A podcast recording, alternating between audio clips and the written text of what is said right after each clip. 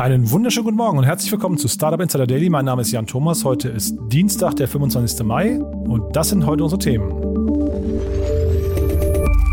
Der Bayerische Rundfunk deckt die Überwachungsmaßnahmen bei Lieferando auf. Der Deutsche Bundestag will den Mobilitätsstandort Deutschland pushen. Snapchat legt im Rennen um Augmented Reality vor.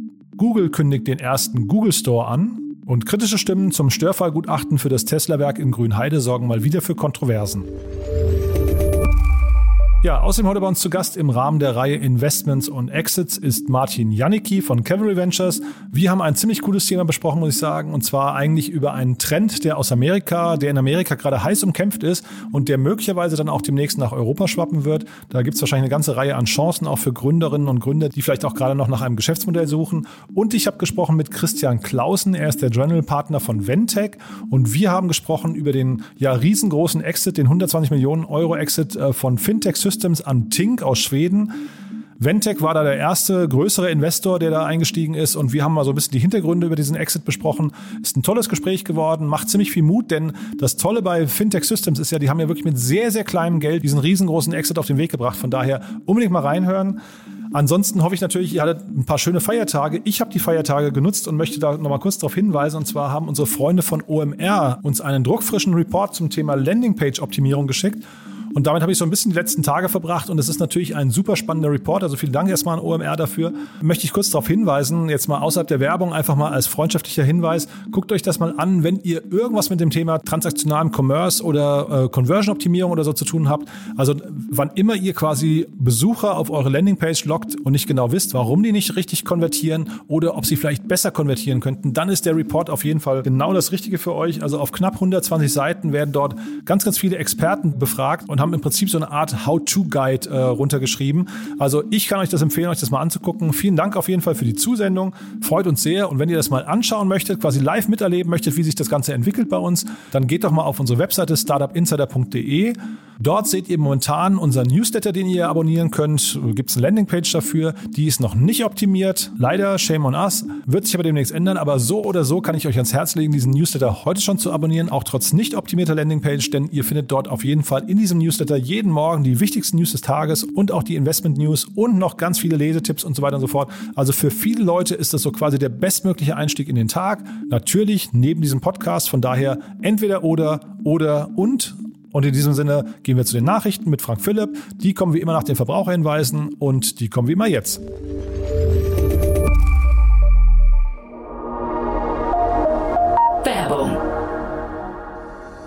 Diese Folge wird präsentiert von Sandinblue, deiner All-in-One-Plattform für digitales Marketing. Sandinblue unterstützt Unternehmen jeder Größe und Branche beim Auf- und Ausbau ihrer digitalen Kundenbeziehungen. Mit intuitiven Tools, deutschem Support, DSGVO-konform und das zu einem fairen Preis. Sichere dir mit Startup Insider dein Premium-Paket im Wert von 49 Euro für einen ganzen Monat gratis. Gutscheincode Startup Insider 2021 unter de.sendinblue.com slash podcast.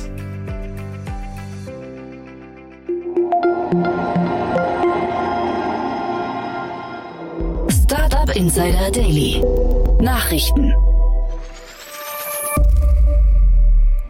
Auf den Straßen werden sie immer mehr. In der Corona-Krise brummt das Liefergeschäft mit Essen. Ganz vorne mit dabei Lieferando. In diesem Film geht es um die Schattenseiten des schnellen Booms.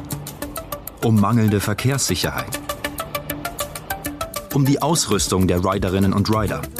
Manchmal funktionieren nicht, das dürfte natürlich eigentlich nicht so sein. Ne? Um Arbeitnehmerrechte. Begehung nur angemeldet. Eine Anmeldung kann der Arbeitgeber nicht verlangen. Ja. Und verzweifelte Gastronomen. Wenn es auch nur eine einzige Bestellung ist am Tag, dann ist es ein bisschen mehr was in der Kasse drin. Totale Überwachung bei Lieferando. Wie nun bekannt wurde, kann der Lieferdienst Lieferando über die App Scuba scheinbar jegliche Daten seiner Mitarbeiter einsehen. Scuba wird von allen Fahrern genutzt, um ihre Aufträge und Lieferungen tracken zu können. Dem Bayerischen Rundfunk liegen nun detaillierte Informationen zu der App vor. Demnach werden bei jeder Auslieferung 39 Datenpunkte gespeichert, was Rückschlüsse auf die Performance jedes einzelnen Fahrers wie dessen Pünktlichkeit und Geschwindigkeit zuließe. Insgesamt sollen zu vollbeschäftigten Fahrern 100.000 Datenpunkte gesammelt worden sein. Der Vorsitzende des Lieferando Gesamtbetriebsrates, Semi Yalzin, kritisierte die Praxis und wirft dem Essens Lieferdienst wörtlich totale Überwachung vor, vor allem da den Fahrern die Datenerfassung in dieser Form nicht bekannt sei. Der Datenschutzbeauftragte des Landes Baden-Württemberg, Stefan Brink, bezeichnet die Mitarbeiterüberwachung durch Lieferando als klar rechtswidrig und rechnet mit einer Strafe in einer zweistelligen Millionenhöhe. Lieferando selbst weist die Vorwürfe zurück und sieht keinen Handlungsbedarf. Der Einsatz der App Scuba sei unerlässlich und die Daten würden nicht für eine Leistungs- und Verhaltenskontrolle genutzt. Neuer Spacetech Accelerator Space Founders gestartet. Die Universität der Bundeswehr München hat mit Space Founders einen neuen Accelerator für europäische Space Tech Startups ins Leben gerufen. Das Programm startet Anfang September 2021 und erstreckt sich über zehn Wochen. Die Bewerbungsphase läuft noch bis zum 13. Juni. Die zehn teilnehmenden Teams können sich auf Netzwerk- und Impulssitzungen an zwei der prominentesten Raumfahrtstandorte in Europa freuen, sowie auf Online-Konferenzen und Mentoring-Sitzungen. Zum Finale Mitte November sind zwei Demo-Days in Paris und Berlin geplant, wo die Gründer Teams auf öffentliche Geldgeber und Venture Capital Fonds treffen. In Bad Birnbach im Kreis Rottal-Inn bringt dieser Bus Kurgäste von der Therme zum Bahnhof. Seit zwei Jahren immer auf derselben Strecke im Schneckentempo und mit einem Aufpasser, der eingreifen kann. Bisher ist das eine Testphase. Die soll ab kommendem Jahr zu Ende sein. Ab dann dürfen autonome Fahrzeuge auf festen Routen im öffentlichen Verkehr und in der Logistik zum Einsatz kommen. Der Bundestag hat das Gesetz in der Nacht verabschiedet. Was bringt das autonome Fahren? So ein Fahrzeug hält sich immer an alle Regeln. Es wird niemals zu schnell fahren. Es wird immer angemessene Geschwindigkeit fahren, weil es das anderes gar nicht darf und kann. Heißt mehr Verkehrssicherheit durch weniger menschliche Fehlentscheidungen. Aber es lauern neue Gefahren. Was, wenn die Software spinnt und einen Unfall auslöst? Eigentlich müsste der Hersteller dann haften. Das Gesetz sagt aber etwas anderes. Deutschland setzt auf autonomes Fahren. Um die Entwicklung der Technologie zu fördern, hat der Bundestag am vergangenen Donnerstag ein Gesetz zum autonomen Fahren verabschiedet. Der Forschung soll durch das neue Gesetz künftig ein rechtlicher Rahmen geboten werden. Zeitgleich soll ein Zeichen für den Mobilitätsstandort Deutschland und an die Branche gesetzt werden, so Bitkom-Präsident Achim Berg. Deutschland habe nun das weltweit erste Gesetz dieser Art und könnte so an die Spitze bei der Entwicklung und dem Einsatz autonomer Fahrzeuge gelangen. Vor allem für ländliche Gegenden verspricht sich Berg viele Vorteile, denn dort könnten autonome Fahrzeuge perspektivisch für den öffentlichen Nahverkehr eingesetzt werden. Wichtig sei es aber auch, dass die föderalistische Struktur Deutschlands dem Prozess nicht im Wege stehe und es einheitliche Standards gebe. Nur so könnten laut Berg keine Nachteile für Anbieter oder Fahrgäste entstehen. Tesla-Chef Elon Musk zu Besuch in Brandenburg. Begrüßt wurde er wie ein Hightech-Popstar von einigen Fans, die sich vor der Baustelle der Gigafabrik versammelt hatten. Es ist das erste Werk des US-Unternehmens, das in Europa entsteht. Tesla plant dort eine jährliche Produktion von 500.000 Elektroautos des Modells Y. Zuletzt hatte sich das Bauprojekt aufgrund verschiedener administrativer Schwierigkeiten verzögert. Wie Tesla Ende April bekannt gab, wurde die ursprünglich für Ende Juli geplante Eröffnung bereits auf Ende 2021 2021 verschoben. Kritisches Störfallgutachten für Tesla-Werk in Grünheide. Die Hiobsbotschaften um das geplante Tesla-Werk in Grünheide nahe Berlin reißen nicht ab. Einem nun veröffentlichten Gutachten zu Störfällen mit giftiger Säure zufolge werden mögliche Störfallszenarien anhand der verwendeten Chemikalien sehr kritisch gesehen, da Tesla laut den Verfassern der Studie auf bestimmte Notfallsituationen wie etwa die Beschädigung von Lösungsmitteltanks nicht ausreichend vorbereitet sei. So wird, Zitat, eine Verdampfung der Lache mit Ausbreitung in der Umgebung bzw. Zündung und Abbrand der Gaswolke unterstellt, wobei als Verdampfungszeit 10 Minuten angenommen wird, so die Gutachter. Auch das Austreten von Tetrafluorpropen in flüssiger Form sei ein Szenario, das zu einem Flächenbrand führen und zudem hochgiftigen Fluorwasserstoff freisetzen könne, das zu Haut- und Augenverätzungen führen könne. Nicht nur die Verfasser der Studie, sondern auch weitere Experten halten das Austreten einer solchen Gaswolke aus der Fabrik für möglich. Damit kritisieren die Verfasser auch die Tesla eigenen Berechnungen und attestieren unter anderem mangelnde Datentiefe, fehlende Belege und naive Annahmen. Tesla selbst hatte die beiden Gefahrenszenarien im Vorfeld als sehr unwahrscheinlich eingeschätzt. Bei einigen Online-Angeboten muss die Identität der Nutzerinnen und Nutzer überprüft werden, zum Beispiel für den Abschluss eines Handy-Abos. Es gibt in der Schweiz kein vom Bund anerkanntes Verfahren zur Überprüfung der Identität der Nutzerinnen und Nutzer im Internet.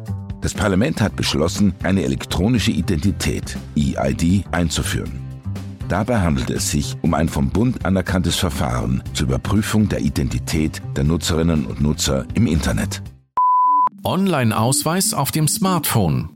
Ebenfalls in einem neuen Gesetz hat der Bundestag beschlossen, dass der bereits bestehende Online-Ausweis künftig einfacher einsetzbar sein soll und daher das Smartphone oder Tablet als Nachweis der eigenen Identität ausreiche. Durch ein sicheres Verfahren sollen die erforderlichen Daten für den elektronischen Identitätsnachweis auf das Handy transferiert werden. Hierfür kann der Ausweisinhaber selbst online einen notwendigen Schlüssel beantragen. Während die Linke und die AfD dagegen stimmten, stimmten CDU, CSU und SPD für das Gesetz, welches im September 2021 in die Praxis umgesetzt werden soll. Die Entwicklungskosten für das System belaufen sich auf rund 19 Millionen Euro. Hinzu kommen jährliche Betriebskosten in Höhe von 25,4 Millionen Euro. Zum aktuellen Zeitpunkt ist die elektronische ID nur auf den Handys der Samsung Galaxy S20-Reihe verfügbar. The new store will be in Chelsea, which is where the company's headquarters are already located. The Google store will display and sell a variety of Google products like Pixel phones, Nest, smart home devices, Fitbit trackers, Pixel books, and more. Customers will also be able to order products through Google's online stores and pick them up in person. Like Apple's Genius Bar, the Google store will also have expert employees to help customers with their tech. Google kündigt ersten Google Store weltweit an. Google folgt dem Vorbild Apples und kündigt die Eröffnung seines ersten Google Stores an. Dieser soll im Sommer 2021 im New Yorker Stadtteil Chelsea eröffnen und den Besuchern sämtliche Produkte der Google-Welt näher bringen, so zum Beispiel die Pixel-Smartphones, Chromebooks oder Fitbit-Uhren. Das Pilotprojekt, welches aus der Corona-Pandemie heraus entstanden ist, ist Teil des Google Campus. Neben Fehlerbehebungen, Installationen und Reparaturdiensten sind How-to-Workshops geplant, die über das ganze Jahr verteilt stattfinden sollen. Snapchat-Macher gehen im Rennen um smarte Brillen in Führung. Augmented Reality, kurz AR, also die erweiterte Realität, gilt für viele Marktbeobachter als eines der wichtigsten Innovationsfelder der Zukunft. Umso bemerkenswerter ist es, dass ausgerechnet der hinter Snapchat stehende US-Konzern Snap eine neue AR-Brille namens Spectacles vorstellt, die deutlich leichter und kompakter wirkt als die aktuellen Modelle der Konkurrenz. Alle anderen Produkte sehen aus wie ein Helm, sagte Snap-Mitgründer und CEO Evan Spiegel der Financial Times und sieht sein Unternehmen somit als technologischen Wegbereiter. Die Spectacles wiegen nur 134 Gramm und verfügen über mehrere Kameras, Mikrofone und Lautsprecher. Im Zuge der Präsentation hat Snap angekündigt, die britische Spezialfirma Wave Optics für mehr als eine halbe Milliarde US-Dollar übernehmen zu wollen. Die Spezialdisplays von Wave Optics stellen die Grundlage der neuen Brille dar. Spiegel geht davon aus, dass man erst in den nächsten zehn Jahren das volle Potenzial der Technologie mit AR-Brillen ausschöpfen werde. Bisher nutzen wir AR auf einem kleinen Bildschirm. Das ist in etwa so, als würden wir auf die Welt durch eine Toilettenpapierhülse blicken. The report continues by saying that Netflix is working on a bundle type service similar to Apple Arcade or Xbox Game Pass, where for a monthly fee, users would have access to hundreds of titles to play across the service. And in all honesty, I mean, this is a no brainer for Netflix. I mean, they have the infrastructure to stream movies. Why not stream video games? Plus, Netflix is no stranger to video games. Netflix produced the Stranger Things video game, and they still have the Telltale Minecraft story mode on the service, which is a video game that you can actually play on Netflix. Arbeitet Netflix an einem Videospiele-Abo? Laut einem Bericht des US-Magazins The Information bereitet der Streaming-Anbieter Netflix derzeit eine Gaming-Plattform vor. Hierzu befinde sich das Unternehmen derzeit auf Mitarbeitersuche und soll bereits an mehrere Veteranen der Spieleindustrie herangetreten sein. Angeblich erwägt Netflix dabei ein Spielebundle nach dem Vorbild von Apples Arcade. Die Nutzer hätten dann gegen eine monatliche Gebühr Zugriff auf exklusive Eigenproduktionen. Netflix hatte in der Vergangenheit bereits mit Spielen experimentiert und beispielsweise ein Handyspiel zur Serie Stranger Things veröffentlicht. Abzuwarten bleibt jedoch auch die Reaktion seitens Apples und Googles. Branchenexperten sehen es eher unwahrscheinlich, dass diese einen solchen Dienst in ihren App Stores dulden würden. Steve Wozniak wegen Tech-Universität verklagt. Apple-Mitbegründer Steve Wozniak muss sich vor Gericht verantworten, da er von einem ehemaligen Geschäftspartner des Ideendiebstahls bezichtigt wird. Der Wirtschaftsprofessor Ralph Riley aus Connecticut wirft Wozniak vor, sich nicht an den Handschlagdeal aus dem Jahr 2011 zu halten, demzufolge die beiden gemeinsam eine Tech-Universität namens Woz Institute of Technology gründen wollten. Die Partnerschaft kam jedoch nie zustande. Stattdessen ist Wozniak sechs Jahre später eine ähnliche Partnerschaft mit der Bildungsplattform Coder Camps eingegangen, aus der die WozU entstanden ist. Während Riley nun wegen Vertragsbruch eine Million US-Dollar von Wozniak fordert, behauptet Wozniaks Team, dass es keine Einigung über den Vertrag gab und dass der erwähnte Handschlag nur im Rahmen eines gewöhnlichen Fototermins mit seinen Fans zustande gekommen sei.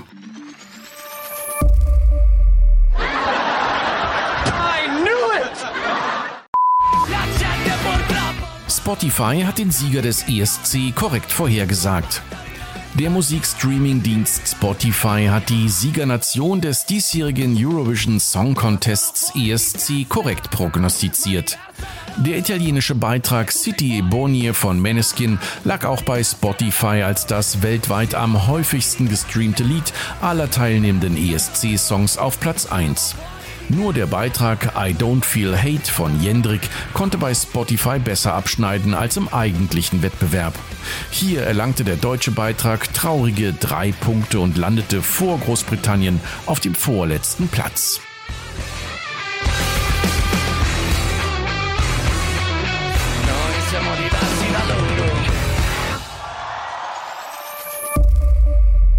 Und das waren die Startup Insider Daily Nachrichten von Dienstag, dem 25. Mai. Nach einer kleinen Werbepause geht es weiter im Programm mit Investments und Exits. Aufruf an alle wachstumsstarken B2C-Startups. Bewerbt euch jetzt für den Seven Ventures Pitch Day 2021 und pitcht um 3 Millionen Euro Werbebudget bei Pro7 Sat1 und zusätzlich ein Produktionsbudget für euren eigenen TV-Spot. Alle Informationen und Bewerbungsformulare findet ihr unter www.sevenventures.de. Startup Insider Daily, Investments und Exits. Heute mit Martin Janicki von Cavalry Ventures.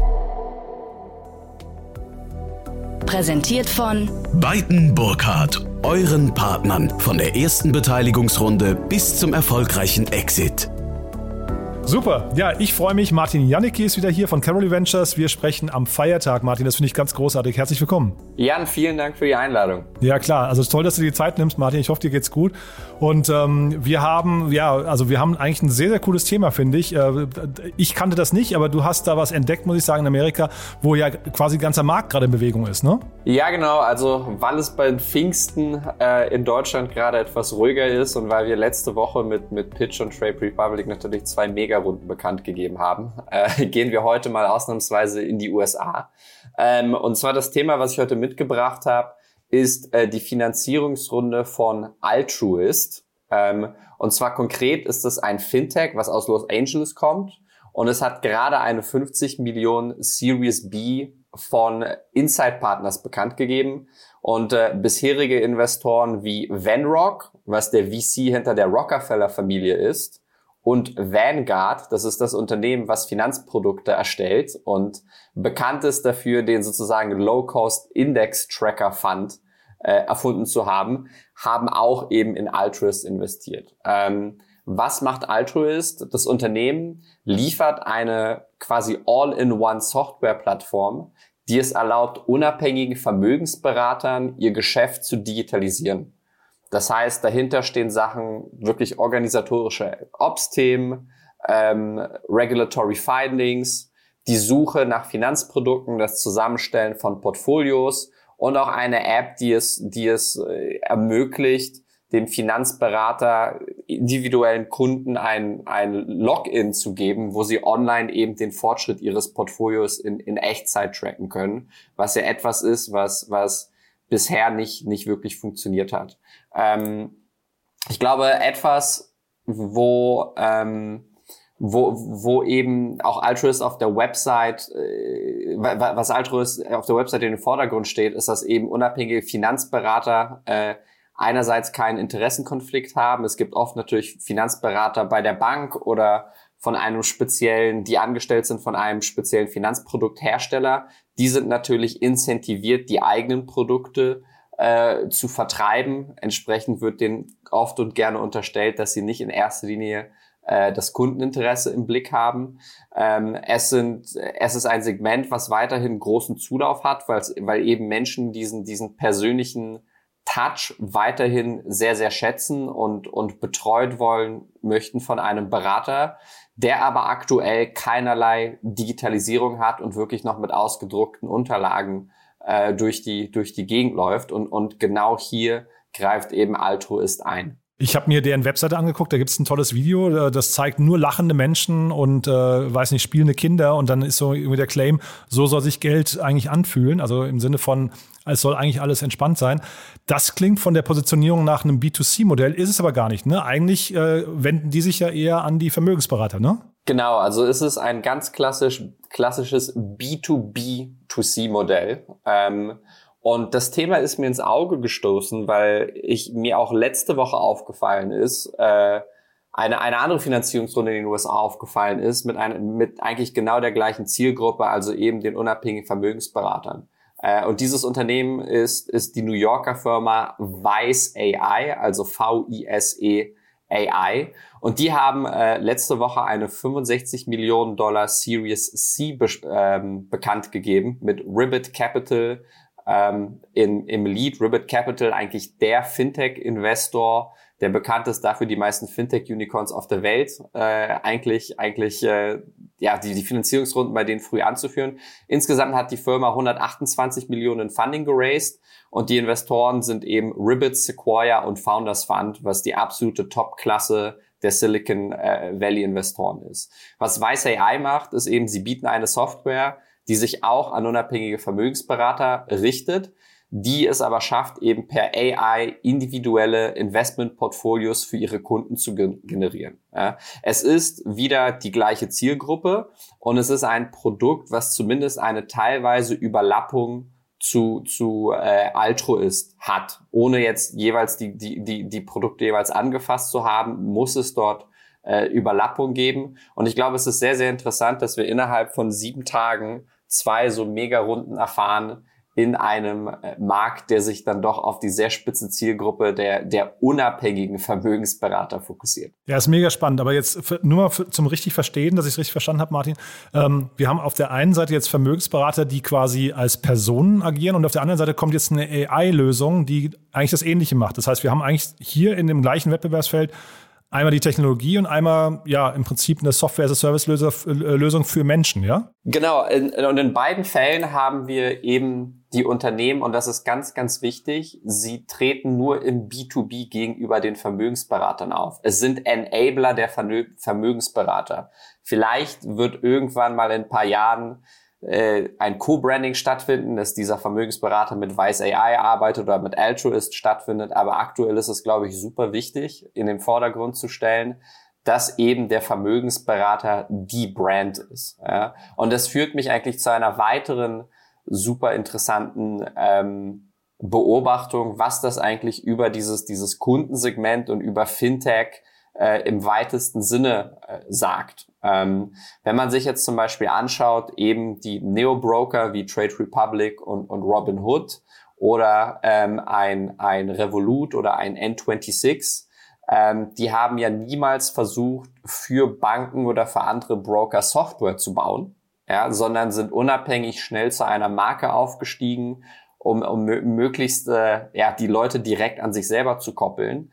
Nun anscheinend ist, ist hier die Investmentthese, dass es gewisse Themen gibt, die zu sensibel sind. Das kann sein, dass es hier um zu viel Geld geht. Es kann sein, dass es um sehr langfristige Zeithorizonte geht, wo Menschen halt immer noch schätzen, dass sie einen direkten Ansprechpartner haben, mit dem sie arbeiten wollen. Und hier spielt das Fintech eben eine Rolle nicht im B2C-Bereich, sondern das Fintech kommt rein über einen B2B2C-Bereich. Das heißt, die alten Strukturen in Anführungsstrichen werden in diesem Fall bedient statt abgelöst und somit wird wiederum die, die, ja, die Wertschöpfungskette im Finanzbereich auch in diesem Sektor erneuert. Ja, es ist hochinteressant, weil natürlich würde man jetzt hier vielleicht auch denken, dass so ein Altruist dabei hilft, irgendwie bestehende Menschen irgendwie bei ihrer, bei ihrem Arbeitsplatz oder bei die, die Arbeitsplätze von, von bestehenden Strukturen zu erhalten. Äh, ich kann mir das jetzt beim Trade Republic, ähm, ich hatte jetzt gerade mit Florian Heinemann drüber gesprochen, wenn ich mich richtig erinnere, hat eine Commerzbank irgendwie so knapp 50.000 Mitarbeiter und ein Trade Republic 400 Mitarbeiter. Da kann ich mir irgendwie nicht vorstellen, dass die Arbeitsplätze halten. Aber hier in dem Fall bin ich wahrscheinlich bei dir, würde sagen, die Menschen wollen eben die persönliche Betreuung, ne? Ganz genau, ganz genau, das ist die Idee. Ich glaube, auf der anderen Seite ist natürlich auch die Frage, äh, ob es, ob es eben ein, ein weißer R oder ein Altruist schafft, ähm, die unabhängigen Vermögensverwalter so sehr zu stärken, dass die es schaffen, im Umkehrschluss auch noch eine zusätzliche Flanke bei Banken aufzumachen, also bei den nicht unabhängigen äh, Finanzberatern. Aber das ist, das ist ganz, äh, das ist ganz richtig. Ich glaube, es gab in den, in den letzten Jahren, ohne jetzt konkrete Beispiele zu haben, aber ich habe immer wieder Pitches gesehen, wo Leute einfach den, den N26 Approach extrapoliert haben auf, auf Kunden, die deutlich größere Geldsummen verwalten. Und, und anscheinend äh, haben jetzt eben Investoren wie Inside Ribbit, Sequoia und Founders Fund auf das alte Motto gesetzt, if you can beat them, join them. Ja? ja. Ob, ob langfristig, wenn, wenn die jüngere Kunden, sage ich mal, damit betuchter werden, die mit Apps aufgewachsen sind, ob das langfristig irgendwann das richtige Timing noch kommt, das komplett digital abzubilden, das kann gut sein. Aber zumindest jetzt scheint es ein, ein wirklich großes Kundensegment zu geben, was eben nicht digital affin ist und wo man trotzdem ihnen indirekt den Vorteil von einer zumindest halbdigitalen Lösung äh, näher bringen möchte. Und sag mal ein Wort noch zum Geschäftsmodell. Ist das dann quasi pro Kunde? Also äh, kauft so ein äh, Vermögensberater, verkauft, äh, kauft ihr dann eine Lizenz oder ist das quasi auch, also hilft der beim Skalieren mit, indem er halt quasi, ich weiß nicht, Lizenzen kaufen muss für seine Kunden? Das ist, das ist sehr interessant. Ähm, und tatsächlich habe ich dazu keine Informationen gefunden. Ich kann mir vorstellen, dass es hier mehrere Hebel gibt. Ich glaube nicht, dass eine reine Flat Fee pro Berater oder pro Kunde hier ein, ein Market Sizing äh, rechtfertigen würde, was eben diese Investoren anziehen würde. Ich glaube viel eher, dass das Pricing gekoppelt sein wird an die Assets, die der Vermögensverwalter eben berät. Ähm, und wenn man dann eben, wenn eine einzelne Person zwei, dreistellige Millionenbeträge für ihre Kunden verwaltet und dann eben ähm, ein, ein Altruist oder ein Weiß AI sich davon ein, eine, eine Transaction-Fee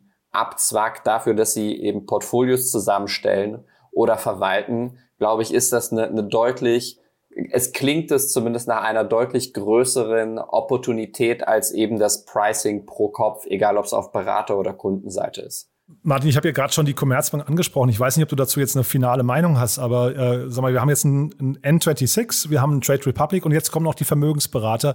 Was bleibt denn dann für eine Commerzbank so perspektivisch überhaupt übrig? Das ist eine sehr, sehr gute Frage. Ich glaube, die, die Konkurrenz belebt das Geschäft. Was, was, was die Commerzbank konkret angeht, ähm, fällt also jetzt stellvertretend für alle Banken, ne? ja, ich, ich, ich, ich glaube auf jeden Fall, ähm, wo es noch eine Weile dauern wird oder ein Segment, wo ich noch, noch nicht großartig erfolgreiche Fintechs gesehen habe, ist, ist vieles im Firmenkundengeschäft, insbesondere im SMB-Markt, wobei ich auch ehrlich sagen muss, das ist ein, das ist ein Segment, was mich extrem reizt ähm, und wo ich auch aktiv nach, nach Firmen gucke. Ähm, ich glaube, das wird eins der nächsten großen Themen sein, aber ja, ich, ich glaube, es wird, es wird an allen Ecken und Kanten werden eben Großbanken angegriffen werden und schon, ich glaube, vor zehn Jahren habe ich einen McKinsey-Report gele gelesen, wo eigentlich gesagt wurde, dass dass es sein kann, dass die langfristige Perspektive für Banken ist eigentlich, dass sie wenig mehr sein werden als eigentlich ein, ein White, White Space Balance Sheet Provider, der eigentlich fast, fast nur als, als API andere Services oben aufgesetzt bekommt. Es ist auf jeden Fall ein sehr dynamischer Bereich, in dem sich viel tut.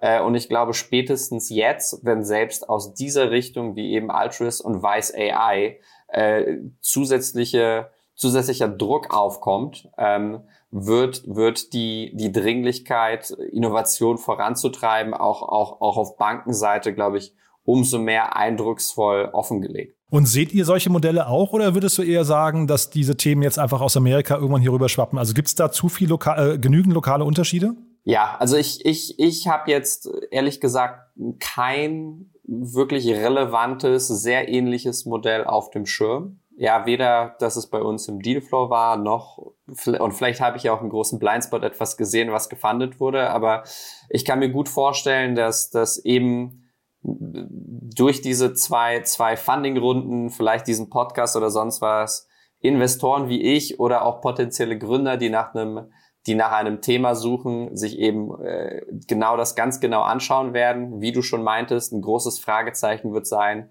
inwiefern lässt sich dieses Thema eins zu eins in die deutsche oder europäische Marktstruktur übertragen. Ähm, und ich kann mir sehr gut vorstellen, dass wir innerhalb der nächsten zwölf Monate äh, Funding-Announcements in Europa in dem Bereich sehen werden oder allermindestens Pitch-Decks ähm, aus diesem Bereich sehen werden. Und dann muss man schauen, wie eben die die lokale oder die europäische ähm, VC, äh, VC-Runde eben darauf reagiert, auf das Thema. Okay, dann speichere ich ab, äh, Martin. Also SMB-Markt, das ist ein Thema für euch. Oder auch hier Vermögensberater. Wer da was macht, kann sich wahrscheinlich auch bei euch melden, ne? Natürlich, äh, über Fintech-Themen freue freu insbesondere ich mich persönlich immer sehr und, und äh, selbst wenn es vielleicht kein Investment wird, so hoffe ich, ist es mindestens immer ein interessantes Gespräch, wo wir auch den Gründern etwas mitgeben können. Aber sag doch trotzdem noch mal ein Wort zu euch. Also da, wer kann sich ansonsten noch außer Fintech oder außerhalb von Fintech noch bei uns äh, bei euch melden? Genau, also wir als Cavalry sagen, wir investieren so früh, wie es Sinn macht. Also wir haben regelmäßig, ich, ich habe gesagt, ich habe mal schelmisch gesagt, meine Investment-These ist ein kleines Team mit mit einer PDF. Wir mögen softwaregetriebene Modelle, also alles, wo Hardware dran ist, ist, ist etwas, was, wo wir, wo wir drei Runden drehen müssen und uns wirklich sehr stark verlieben müssen, bevor wir das ernsthaft in Betracht ziehen. Aber jegliches ähm, Software-getriebene Thema in einem tollen Markt mit unglaublichen Gründern, die eine einzigartigen Insight haben aus der Industrie und die diesen Markt angehen wollen, äh, ist etwas, wonach wir immer Ausschau halten und wo wir uns immer auf ein spannendes Gespräch freuen. Also wenn ihr das seid, ähm, dann bitte tretet an uns heran. Ähm, wir warten. Super, Martin. Du, dann vielen, vielen Dank. Haben wir was Wesentliches vergessen, würdest du sagen? Du, ich glaube, wir sind durch. Äh, wir gönnen uns jetzt noch ein, ein Feierabendbier, bevor es morgen ja. mal in, die, in der Woche losgeht. Ja, ist cool, dass du, wie gesagt, dir die Zeit genommen hast, Martin, heute. Äh, Feiertag ist ja nicht selbstverständlich, aber umso schöner, dass du da warst. Danke, gleichfalls, Jan. Bis zum nächsten Mal. Dieser Beitrag wurde präsentiert von Beiten Burkhardt, den Venture Capital Experten. Maßgeschneiderte Beratung von der Gründung bis zum Exit. Startup Insider Daily. Interview. Jetzt zu Gast Christian Clausen, General Partner Ventec. Also ich freue mich, Christian Klausen ist bei uns von Ventec. Hallo Christian. Hallo Jan. Super, dass du da bist. Ja, toll, dass du da bist, wirklich, weil wir sprechen über, man, man munkelt den zweitgrößten Fintech-Exit in Deutschland. Ich weiß nicht, ob es stimmt. Ich habe ein paar andere Infos noch gefunden, aber wir wollen jetzt hier auch nicht äh, klugscheißen, sondern erstmal uns gemeinsam freuen. Da habt ihr was Großes gerissen. Wir sprechen über das Unternehmen Fintech Systems. Absolut, ja. Es ist ein sehr schöner, großer Exit, äh, der insbesondere eben wirklich einen Exit darstellt, in dem Sinne, dass da Cash fließt und es jetzt nicht eine Bewertung ist, die bei einer Finanzierungsrunde festgelegt wird. Ne? Bevor wir jetzt über den Exit und das Unternehmen sprechen, äh, stell dich doch mal vor und auch Ventec, weil äh, ihr seid ja quasi der größte Investor, glaube ich auch der erste äh, institutionelle Investor gewesen, ne? Genau, wir sind da 2016 dazugekommen. Ventec ist eigentlich ähm, eine aus Frankreich kommende Venture Capital Gesellschaft, haben da auch unseren Hauptsitz direkt mitten in Paris an der Oper ähm, sind seit ungefähr 2010 anfänglich und dann sehr stark seit 2013 mit meinem Hinzukommen und äh, zwei weiteren äh, deutschen Kollegen, die da mitarbeiten, äh, auf den deutschen Markt auch fokussiert, machen da derzeit etwa immer so 30 Prozent unserer Fonds, unserer Fondsvolumina, die wir da investieren, haben hier eine ganze Menge Portfoliofirmen, die kann man alle auf unserer Webseite sehen. Ähm, Magst du ein paar nennen trotzdem?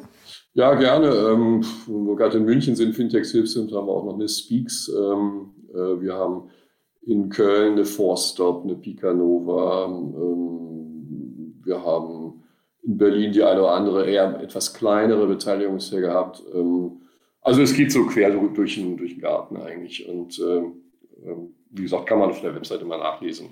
Jetzt hatte ich gesehen bei Crunchbase, dass ihr auch in China investiert. Das heißt, ihr seid relativ global aufgestellt, ne? Das ist richtig. Das ist ähm, eine, sozusagen von der Struktur her eine Schwestergesellschaft, die aus eigenen Fonds, also sind keine vermischten Fonds, eigene Fonds ähm, direkt nur in China investiert. Das geht zurück auf einen, ähm, einen Partner, der damals mal in 2008, glaube ich, aus Paris kommend als Franzose nach China ausgewandert ist und da drüben das aufgemacht hat, also sehr früh schon und die sind mittlerweile auch in der dritten Fondsgeneration und äh, machen da chinesische Investments.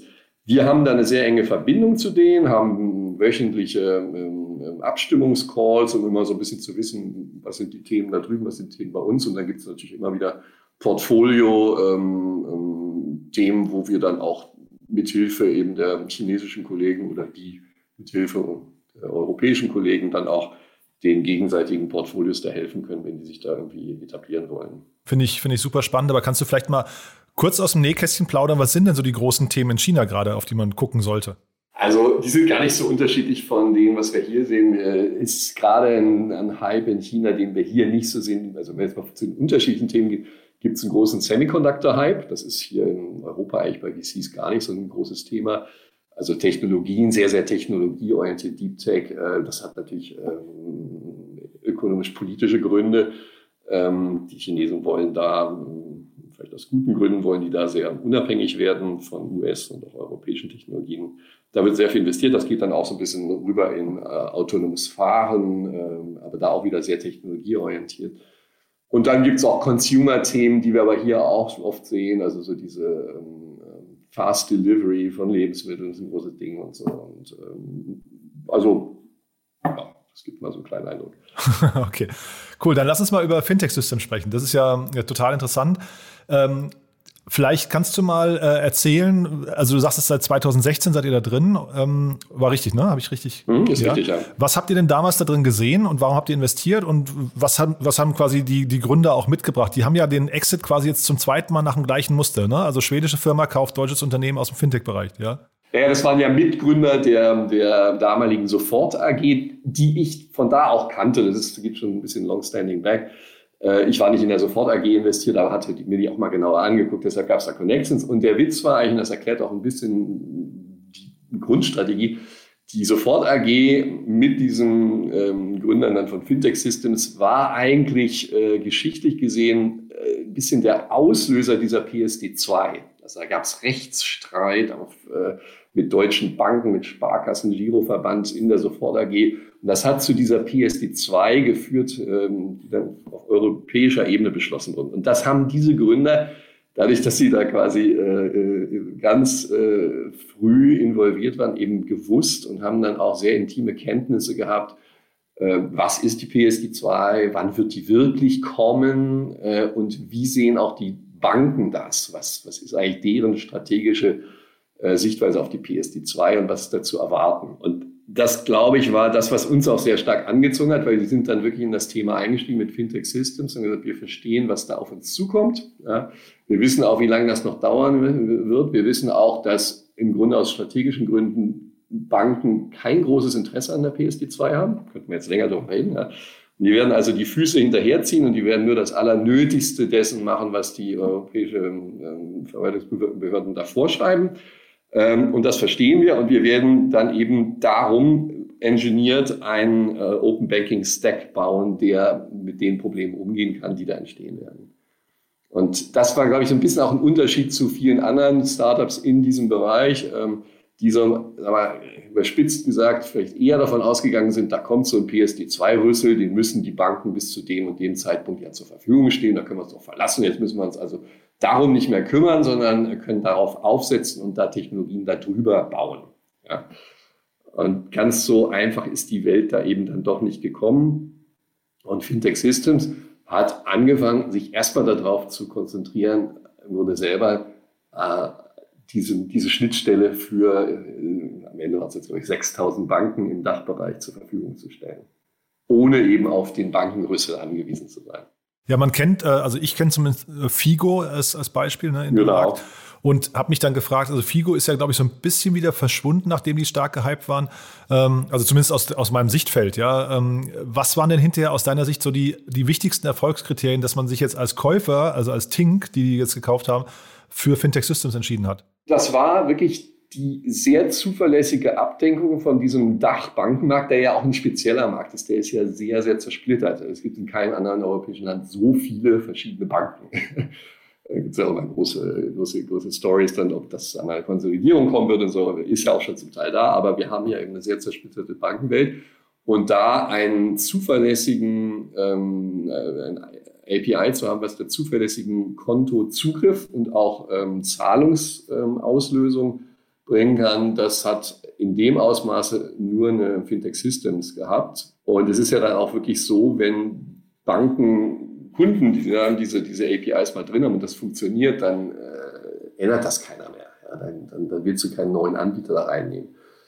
Ähm, und von daher war die Abdeckung hier, es war so ein bisschen fast schon so eine monopolistische Situation, die die Fintech Systems hier geschaffen hat im Dachbereich. Und war denn jetzt äh, Tink so weit vorne dran? Also ich habe hier gesehen, die hatten eine Bewertung von 680 Millionen ne, äh, in der letzten Runde. Ja, das kenne ich auch immer nur aus diesem, genau, ich, das ist die Zahl, die ich auch gehört habe. Ja, ja genau, ich frage mich jetzt nur technologisch. Also waren die jetzt so, so weit vorne dran, dass der Kauf nicht auch hätte genau andersrum stattfinden können? Also, dass auch äh, Fintech Systems eben Tink hätte kaufen können. Also, ist das so ein bisschen eine Ehe unter Gleichen, die da eigentlich passiert? Da hat der, der, der Stärkere jetzt den Kleineren geschluckt oder hätte das eben auch äh, ja, genau andere Formen annehmen können?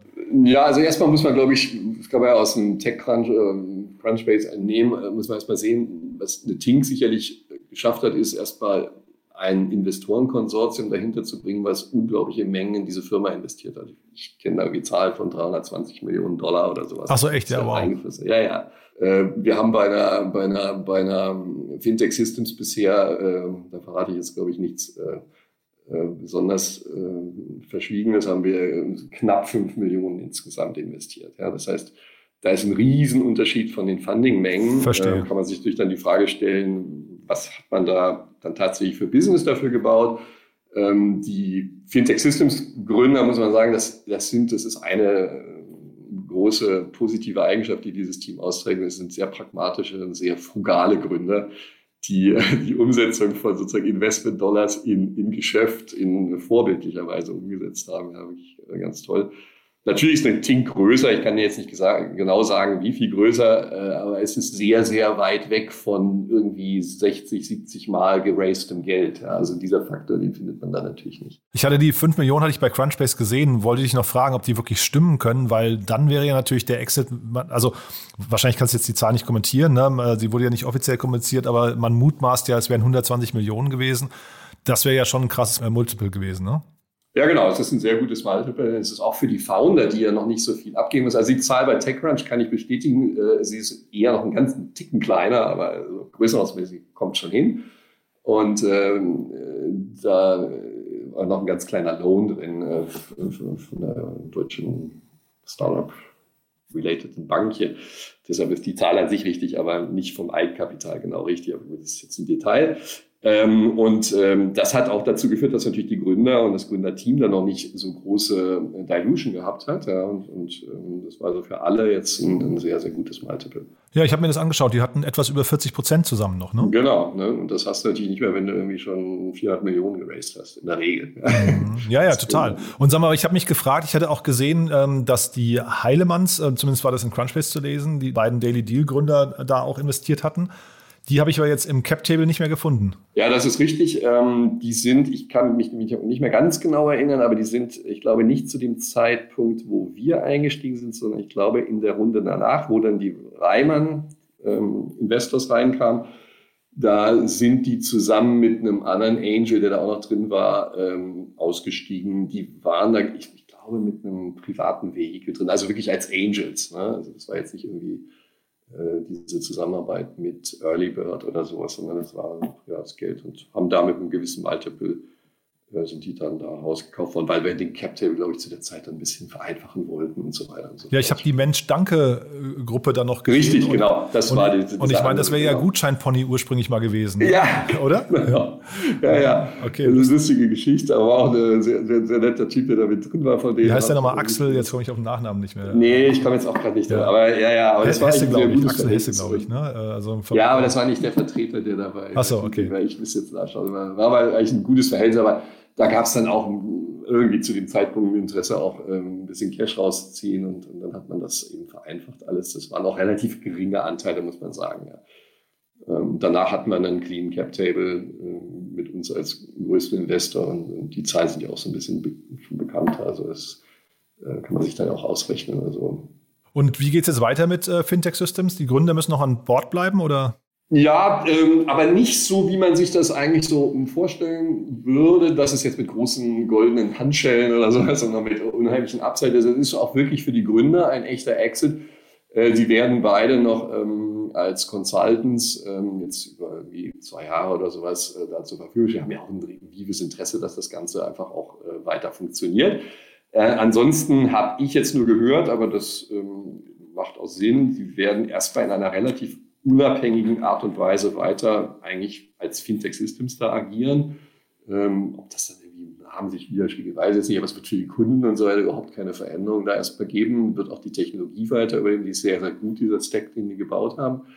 Ähm, und dann werden wahrscheinlich auch Elemente davon sogar von, von, von, von, von Tink benutzt werden.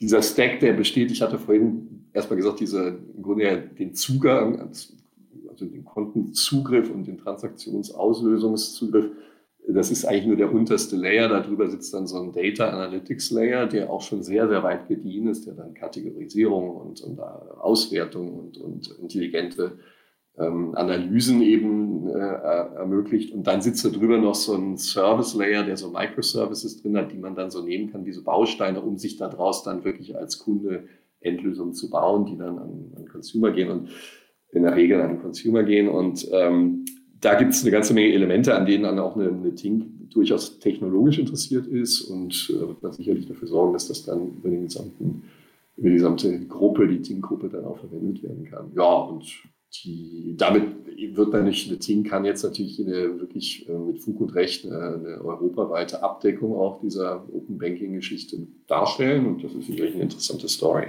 Und jetzt vielleicht nochmal für die Hörerinnen und Hörer nochmal kurz zur Einordnung, weil wir, ich hatte neulich den Geschäftsführer von Tink, aber das war eben nicht das Tink, sondern es gibt hier in Berlin auch ein Tink, die machen IoT, Smart Home Lösungen.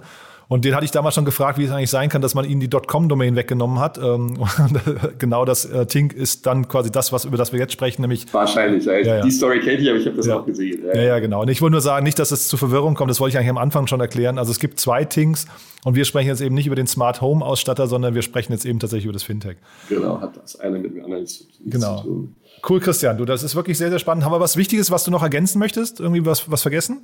Mm, nö, ich glaube, wir haben das Wesentliche festgehalten. Wie gesagt, das ist ein sehr schöner Deal für alle Beteiligten. Und man sollte vielleicht das auch so ein bisschen mal als Beispiel nehmen. Wir leben ja in einer Welt, wo jetzt ein Unicorn, zumindest auf dem Papier, das andere äh, äh, nur so jagt, ja, quasi täglich. Und ich glaube, ist auch irgendwie ganz interessant für die Startup, das Startup-Ökosystem zu sehen, dass man auch mal mit relativ frugalen Mitteln ja, ähm, äh, doch ein anständiges und strategisch insbesondere sehr interessantes äh, Geschäft bauen kann äh, und das auf eine vielleicht so ein bisschen sag mal, deutsche, gründliche, sorgfältige Art und Weise mal machen kann. Ja, das äh, ist vielleicht mal so ein kleiner Gegenentwurf zu vielen Dingen, die wir sonst so jetzt in den letzten Jahren gesehen haben. Von daher finde ich das also ein sehr schönes Modell und ähm, ist ja auch für Gründer sehr lukrativ, kann eben, wie gesagt, zu großen Exits führen, die sich dann mit einer noch relativ geringen Dilution dann auch in der eigenen Tasche des Gründers oder der Gründer dann auch äh, dementsprechend bemerkbar machen. Also, glaube ich, ein schönes Modell. Ähm, ich glaube, da gibt es das Wort Fohlen oder so dafür, also eher in diese Richtung Äh, und äh, deshalb auch meinen ganz großen Glückwunsch nochmal an die beiden Hauptschaffenden hier, Dirk Rudolf und den Stefan Krautkrämer. Beide aus dem Allgäu, ach nee, nur der Stefan ist aus dem Allgäu, der Dirk kommt aus der Nähe von Gießen, kennen sich aber schon seit langer Zeit, sind auch so ein wirklich eingeschworenes Team und äh, äh, reife muss ich den gut ziehen. Sehr gut. Ja, wobei, wenn ich da nochmal kurz einhaken darf, was du gerade gesagt hast, und zwar, ähm, also tatsächlich, Tink ist ja jetzt eigentlich quasi ein Nutznießer des günstigen Kapitals gerade. Ne? Das heißt, also da, dadurch ist ja im Prinzip auch dieser Exit wahrscheinlich in dieser Form jetzt gerade irgendwie auch ja, Teil, Teil dieser gesamten Verfügbarkeit von Kapital. Ne? Also äh, hätte dieser Exit vor einem Jahr oder vor zwei Jahren so stattfinden können? Ja, sicherlich, klar. Also vor zehn Jahren hätte man, oder vor, weiß nicht, vor einem Jahr, vielleicht, vor, vor, vor fünf Jahren hätte man wahrscheinlich nicht mit solchen Multiples agiert. Genau, ne? Ja, ist natürlich klar. Das ist jetzt äh, ähm, ist immer eine Frage, also du baust mit frugalen Mitteln eine richtig gute Firma, das ist hier der Fall. Wie wird die dann bewertet? Das hängt natürlich auch von den Marktumständen ab, ganz klar. Ja. Und da äh, ist, ist jetzt eine Tink oder auch dann natürlich äh, direkt auch eine, eine Fintech Systems profitieren natürlich dann davon. Äh, wir leben im Moment in einer Zeit der sehr hohen Multiples. Da müssen wir nochmal eine Extrasendung machen mit Asset-Inflation und so weiter. Aber ich ja, wollte darauf genau hinaus, weil du ja gerade quasi sagst, äh, einen Impuls mal zu gründen und dann äh, relativ, weiß nicht, sparsam äh, etwas aufzubauen. Ich, ich kann mir vorstellen, in drei, vier Jahren sieht die Welt ein bisschen anders aus. Ne? Wenn man, äh, ne, du sagst jetzt hier wurde 2015, glaube ich, gegründet sechs Jahre, bis man sowas aufgebaut hat. Ob man dann solche Multiples erreichen kann, das hat sehr viel mit dem, mit dem wirtschaftlichen Umfeld zu tun. Ja, klar, natürlich. Aber ob du dann eben mit einem anderen Modell, wo du jetzt irgendwie erstmal mit 300 Millionen Vorinvest reingehst, äh, weiß und irgendein Modell aufpasst, was du bis dahin mit 300 Millionen noch nicht mal, sagen wir, vom Businessmodell her überprüfen kannst, ist ja dann auch die Frage, ob dann in fünf, sechs Jahren jemand dann eben dann die dafür nötigen anderthalb plus Milliarden dafür bezahlt. Ne? Das hängt immer von den, von den Gesamtmärkten dann ab. Nee, ich wollte nur sagen, weil wir jetzt momentan natürlich alle so die Augen reiben, was hier gerade alles geht. Und ich glaube, das hat ja. sehr viel mit dem Marktumfeld zu tun. Ne? Das darf Absolut. Nicht, ja. Also so Absolut. schön, dass es ja für euch jetzt auch ist. Ne? ist, ja, ist ja natürlich. Für alle Beteiligten. Und die Multiples, die jetzt hier, da sind ja auch so Umsatzzahlen in der Presse unterwegs, die auch alle nicht ganz falsch sind, kann ich also bestätigen. Das sind natürlich sehr hohe äh, Multiples vom Enterprise Value jetzt auf Umsätze gerechnet, gerade im Fintech-Bereich, die wir im Moment sehen. Das ist absolut klar. Toll. Christian, du dann vielen Dank, dass du hier warst, uns das nochmal mitgeteilt hast, äh, so die Insights Ehre. gegeben hast. Ja, ganz großartig. Glückwunsch nochmal an alle Beteiligten. Vielen Dank. Und äh, dann bis zum nächsten Exit. Gerne. Dann sehen, sprechen wir uns wieder. Danke, Jan. Startup Insider Daily, der tägliche Nachrichtenpodcast der deutschen Startup-Szene. Ja, und damit sind wir durch für heute. Das war Christian Klausen, General Partner von Ventec. Wie gesagt, wir haben gesprochen über den Riesen-Exit von Fintech Systems. Davor Martin Janicki von Cavalry Ventures. In beiden Fällen vielen Dank an euch, vielen Dank auch an Frank Philipp und natürlich vielen Dank an euch fürs Zuhören. Wir hören uns morgen wieder in gewohnter Frische. Bis dahin noch einen schönen Tag. Ciao.